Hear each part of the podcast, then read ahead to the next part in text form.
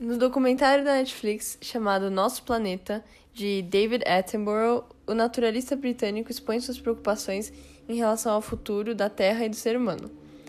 A gente está gastando tudo que a natureza tem para oferecer e a gente está acabando com todos os recursos, e por isso estamos trilhando um caminho suicida. A humanidade precisa mudar sua atitude em relação à natureza para garantir um futuro bom para todos e para o planeta em si. E para isso precisamos preservar o meio ambiente. Tendo isso em mente, a cúpula do clima foi organizada pelo governo Biden para que houvesse uma discussão sobre questões ambientais, como a emissão de gases de efeito estufa, que causam aquecimento global. Entre os participantes estava o BRICS, composto pelo Brasil, Rússia, Índia, China e África do Sul. E esse é o foco do nosso podcast. Eu vou conversar com a Marina e com a Glória sobre o posicionamento de cada país é, em relação ao que foi dito na cúpula e o que está sendo abordado. A Marina vai comentar sobre o posicionamento da África do Sul agora. Então, sobre a África do Sul, apesar de haver certo comprometimento a cumprir metas do Acordo de Paris para reduzir a emissão de gases poluentes, o presidente Ramaphosa ressalta que os países mais ricos devem ajudar os mais pobres Assim que os países subdesenvolvidos eles sofrem mais com os impactos com o aquecimento global. Isso pela falta de dinheiro para lidar com desastres naturais causados por alterações climáticas. O Acordo de Paris é um compromisso mundial sobre as alterações climáticas e, em especial, sobre o aumento do aquecimento global. E esse acordo prevê metas para redução da emissão de gases do efeito estufa. Além da África do Sul, tem outros países que se comprometeram a atingir as metas propostas por esse acordo, Glória? Então, Natália, tem sim. A China, junto aos Estados Unidos e outros países, se comprometeu a trabalhar para a realização dos objetivos desse acordo.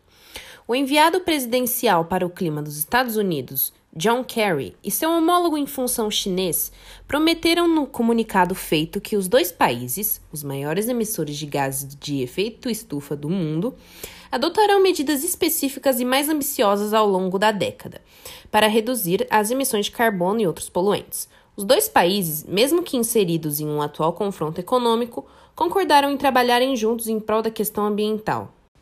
O outro país asiático que faz parte do BRICS é a Índia. Marina, explica um pouco pra gente a visão desse país.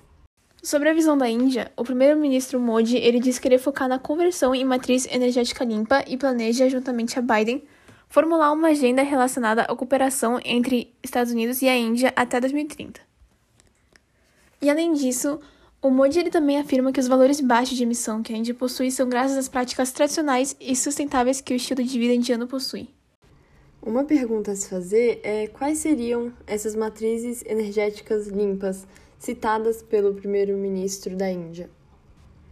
Um exemplo dessas matrizes energéticas limpas em questão das emissões de carbono seria as de energia nuclear. Mas essas indústrias, se mal monitoradas, geram muitas catástrofes, como já vistas no passado.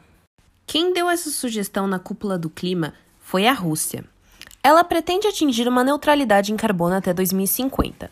Essa neutralidade é uma alternativa que visa atenuar e até evitar as consequências do efeito estufa a partir de um cálculo geral de emissão de carbono. O líder da nação convida líderes globais para se unirem e desenvolverem novas tecnologias que aspirem medidas de reduções das emissões de carbono e, nisso, ele destaca o uso da energia nuclear. Agora, falando um pouco do Brasil, o presidente Jair Bolsonaro foi pressionado a dar um posicionamento em relação à questão do desmatamento. Ele disse que pretende duplicar os recursos destinados a ações de fiscalização das áreas da Amazônia.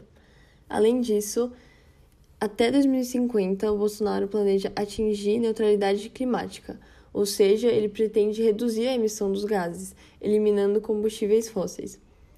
O que ainda restar de emissões de gás carbônico deve ser recompensado com a implementação de medidas ambientais. Além disso, o presidente pretende, até 2030, acabar com o desmatamento ilegal. Seu discurso na cúpula foi duvidado por muitos especialistas. Por fim, é compreensível que o principal objetivo da cúpula é atingir maior sustentabilidade por meio de uma cooperação entre diferentes nações.